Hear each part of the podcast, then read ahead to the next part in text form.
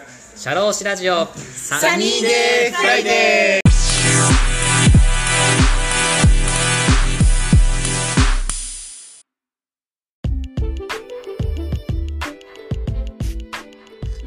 この番組は国内、海外問わず放浪が大好きな国際派社労士 DJ のポッドキャストです。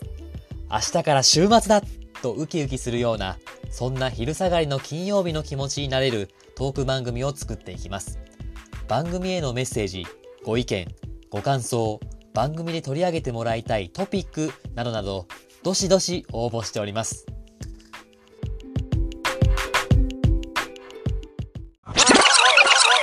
はい。ちょっとね、場所を移動して、ちょっとバックパッカーの続きを話したいと思うんですけれども、いやもういろいろね、ハルトさんのいろんな国に行って、で、2つね、そのバックパッカーでよかったってことをお話しいただきました。で、次ですよ、僕もね、いや、皆さん、リスナーの方は、田村はいつもの感じで、適当に話聞いてるかと思いますけれども、僕ちゃんと原稿ね、持ってますから、ちゃんと原稿ね。ちゃんと議題って感じで原稿を進めてるんですよ。9個ありますね。9個あります。9個9個とか言わないで。9個とか言わないで。ちゃんちゃんとね書いてるんですよ。はい。でですね、まあ、これからねバックパックを始めたい人もいると思うんですよ。ねでじゃあバックパッカーっていろんなウィキペディアとか調べてもなんかバックパックを背負って、まあ、プラプラするみたいな、まあ、安宿安宿？安宿とかを泊まって旅行するみたいななんか定義は分かんないけどそんなイメージ。まあ一人でプラプラするみたいな旅行があると思うんですけどじゃあバックパッカーの一日の流れ？朝いや安宿泊まります。で朝起きます。でその日は移動じゃなかったと。移動じゃなかってまた同じ宿にそこの同じベッドに帰ってくる。その一日の流れを何してんの？とちょっとそれ知りたいと思うんですよ。それ結構さ人によって知りたくない？知りたくない？人によって違うけどはそれは俺のケースで話せばいいよいはいいやどどっちが先喋りたい？僕で喋ってもいいし喋りたそうなんです いやいやいや僕全く落ちないんだけど。僕は全く移動がなかった時は僕ねここの一日の始まりっていうのはそこから何か街を探すんじゃなくてもう前日から始まってるの。僕の場合。ね前日か。ら前日から始まってる。もう一日の流れ。もう前日からもう安宿僕らってバックパッカーって安宿を探すのがバックパッカーじゃないですか、だから安宿を探してる間にいろいろ街を探してる。街。であこの辺いいなみたいな、はいはいはい。あのあの飯うまそうだなっていうのをちゃんと23個当てはめて決めといて次その次の日の朝に関しては僕は絶対になんか屋台があるんですね。屋台っていうか。もうなんかそこでかみんなが食ってるような屋台。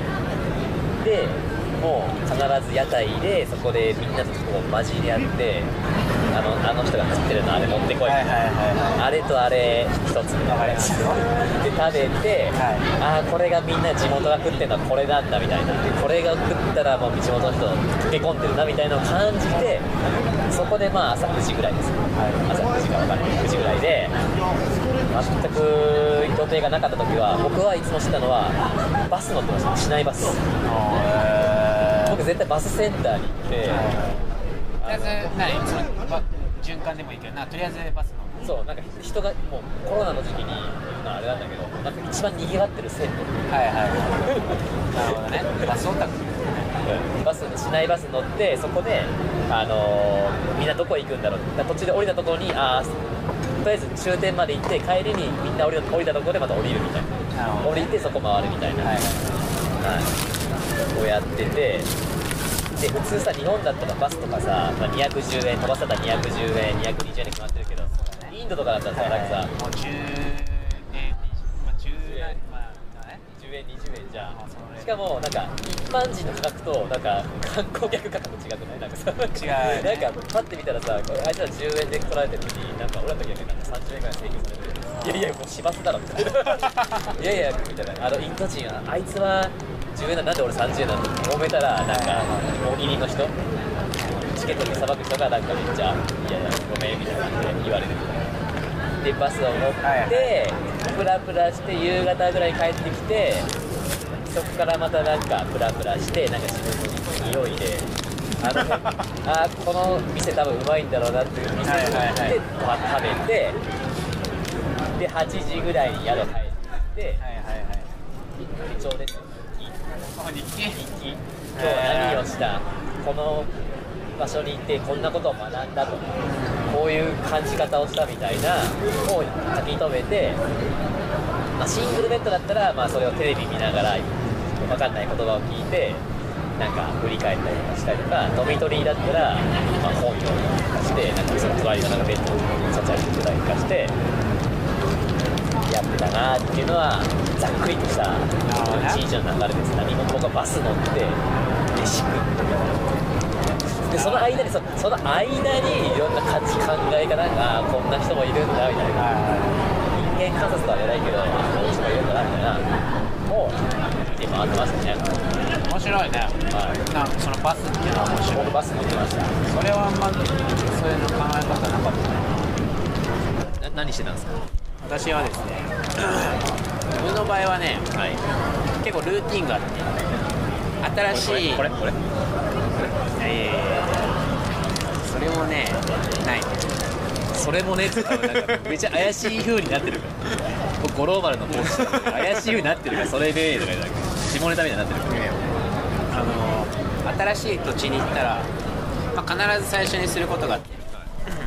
泊まったエリアの市場に毎日行ってた、あまあ、基本的には結構朝本当に早い時間6時とか朝行ってなんかその市場で、まあ、市場こそさそういうすごいローカル感があるじゃん。本当に日常的に売られてるものまあもちろんその屋台みたいな感じね。屋台こそそのローカルの人たちが食べる場所みたいな。今日そのもの作るものの前の状態。まあそれこそ野菜とか果物とか肉とかどんな状態で売られてるのかなとか。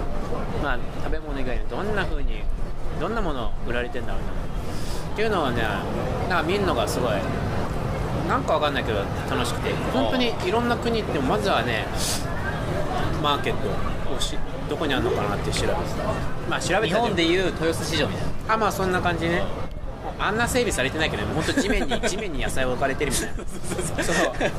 そんなところ。シート引いてねおばちゃんがなんかこれはいくらだみたいな。そうなんか土産物屋みたいに行くよりもそういう本当にローカルでどういう生活がされてんだろうみたいなそういうのがみなんか見られるような感じられるような場所。にねまずは行く、だ例えばまあその日夕方とか夜着いたら、もう次の日の朝は早起きしてそういうマーケットもう2時間とか3時間とか歩きながら、まあ、ご飯食べながらかな。でそこからまあまあそのなんか観光名所あったらそこら辺いろいろ行くっていう流れかな、まあ、だからまずはマーケット。マーケットから、まあ、あとはそのあとは基本的なまあみんながやってるようなななんでマーケット行きたかったの？日本だったらさスーパーマーケットとか行ってもさ何も感じないじゃん。なんでマーケットに行くんだろう？日本にスーパーマーケットあんまなくない？まあいスーパーじゃん。スーパーじゃん。スーパーじゃん。日本に市場日本でさ過ごしてたらさ市場行こうってないじゃんなんか観光行ってどっか山口県か分かんないけどどっか行った時にあ市場行こう。なんか朝の海鮮丼食おうとかなるけどさ普段こう生活して朝起きてああ市場行こうってないじゃんまあだから逆に言ったら逆に言ったら日本にないからこそじゃない？だってそれはもちろん山口に行ったりとか青森行ったらさ朝の朝市とかはい。行きた,、行きたいじゃん。なんか本当にその生活感が見られるからさ、まあそれをもうただ単純に海外で同じようなことをやってるだけじゃん。あまあ、それがもう本当に、まあ、それこそそういう、ま、回りながらさグッモーニングみたいなさそういう会話から始めてさ、まあ、日本人が朝テコテコさ歩いてたら向こうもちょっと気になって声かけたりするじゃん、はいはいはい。そこから生まれるなんかコミュニケーションが楽しかったりするじゃん。あー分かる。そう。だから、まあ、朝のそういう市場。朝だけじゃないけどね、まあ、一日中やってるマーケットだったら別に夕方行ってもいいんだけど。朝行ってみてまた仲良くなったら夕方帰ってまたそこでなんか、ま、帰ってきたよただいまみたいな。そういう本当に旅行しながらも、ままるでそこに住んでるかのような感覚になれるのがそういうマーケットにあるね。しかもさ市場のさおばちゃん。うん。なんかおばちゃんがさなんか普通さこう物売ってる時にさ日本だったらさ普通にこう「いらっしゃいませ」とか言うしさちゃんと売ってるけどさあいつらさなんかご飯食いながらさ そうだね。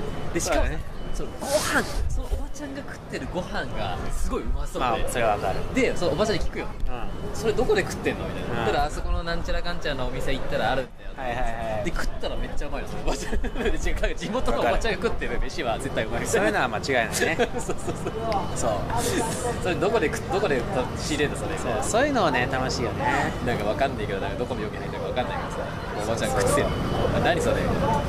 そうなんですよだから、まあ、俺にとってはポイントはマーケット市場かな。情報収集の場ですか？あ地元の人が何をしてるかとか。うん。まあ、あんまなんかそういう情報収集っていうよりかは、まあ、ただなんとなく感じたいみたいな感じかな。もうどんな感じなのかなみたいな。見てみたいかな。はいそういう感じ。いやでもねバックパッカーしてもさ結局ささっきも言ったけどさ目的がなかったらさ何したらいいんだろうっていう人も多分いると思うんです今の悟り世代とかは、バックパッカーっていうのがフラッシュパッカーだっけ。はいはいはいいろいろスマホとか駆使してなんかバックパッカーするっていう世代が増えてますと、はい。はいでそうじゃないんだよね。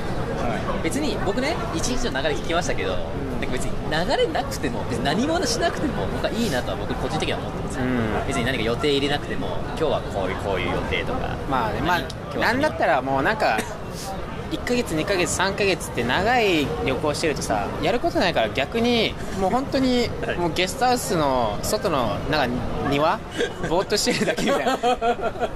まあさすがにねゲストハウスの庭でぼーっとすることは俺はなかったけど、はい。まあ、あの例えばラオスとかあんまないから、メコン川でぼーっとしながらビール飲んで終わるみたいな。本当なんかそれだけでいいかなみたいな。いいいいいそうそう。なんかねいい。それだけでなんかああ満足みたいな。わかる。わかる。本当にそれが多分普通の観光の旅行と違うところがやっぱバックパッカーそう。あ。なんか何すんのとか逆に聞かれるとさバックパッカーってえなんか一日の流れとか喋ったりしてさ、うん。えそれつまんなくないとか言われたらいやそこじゃないんだよみたいな。まあね。でそういうのじゃなくてみたいな。そういうなんかこう一人でいる時間とかなんかこうぼーっとしてる時間が幸せみたいな、うん。そうね。あるよね。あるね。まあだから全然目的が違うからね。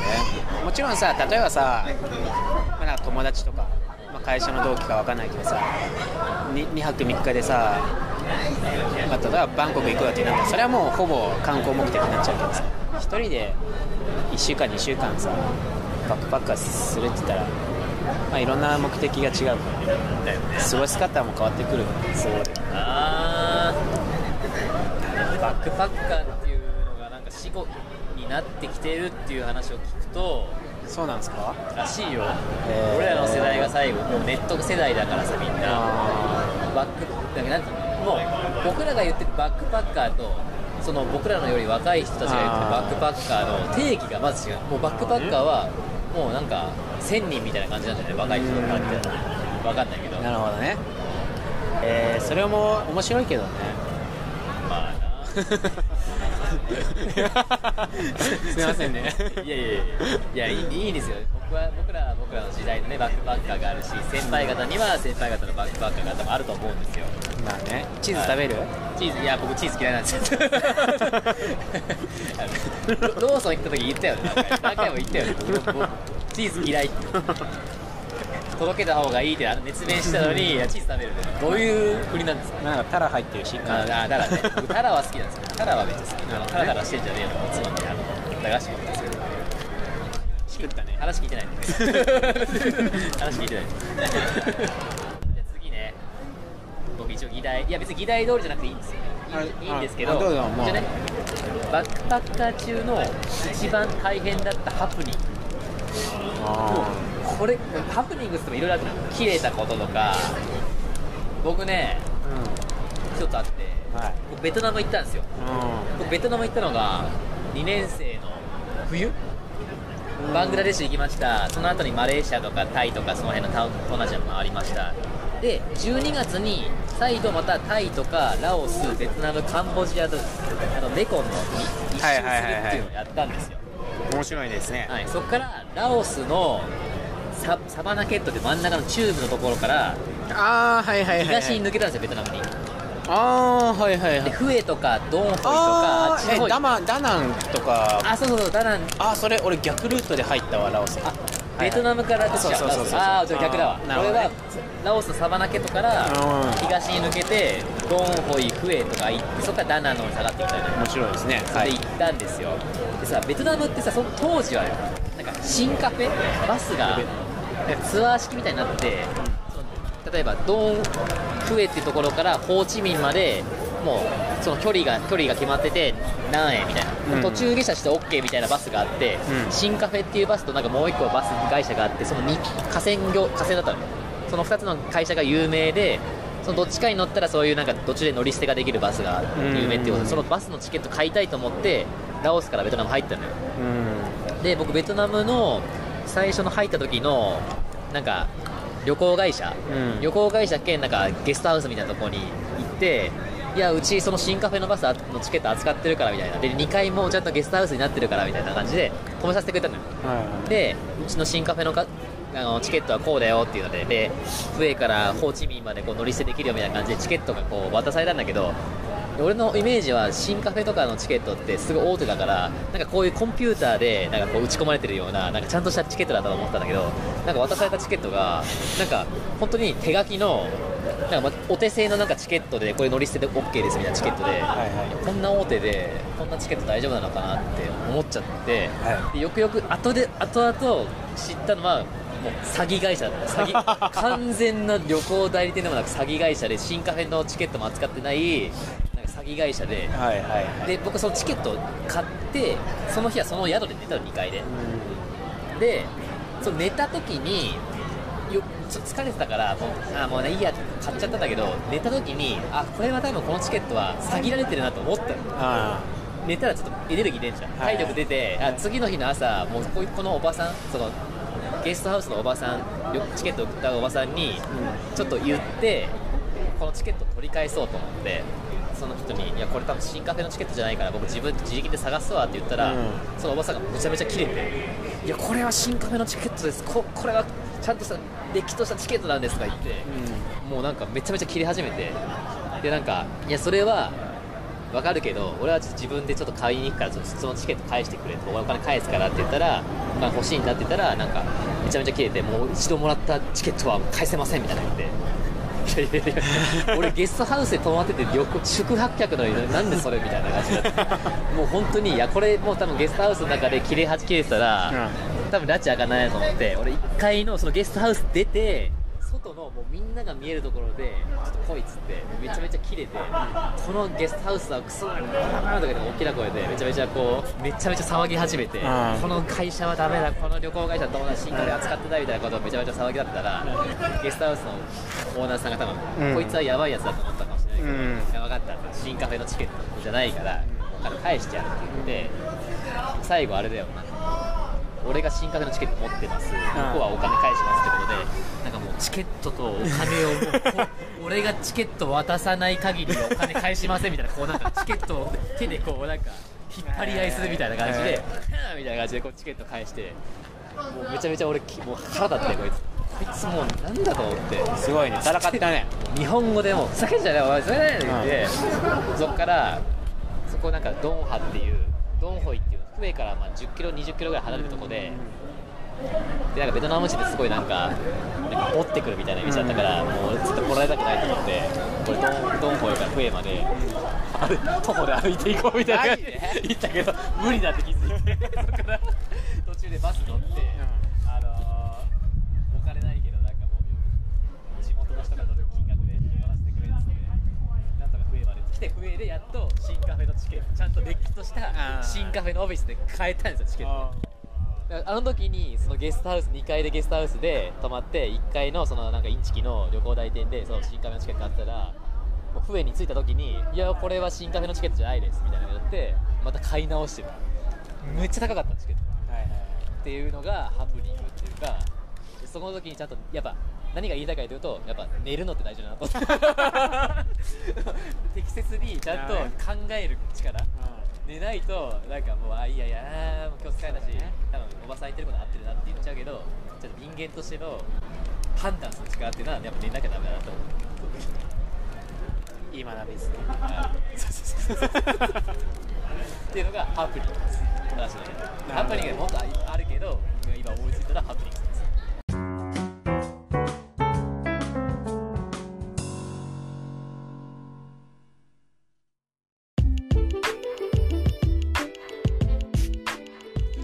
ですシャローシラジオ Sunny Day Friday DJ の田村陽太でした。それでは次回もリスナーの皆様のお耳にかかれることを楽しみにしております。いってらっしゃい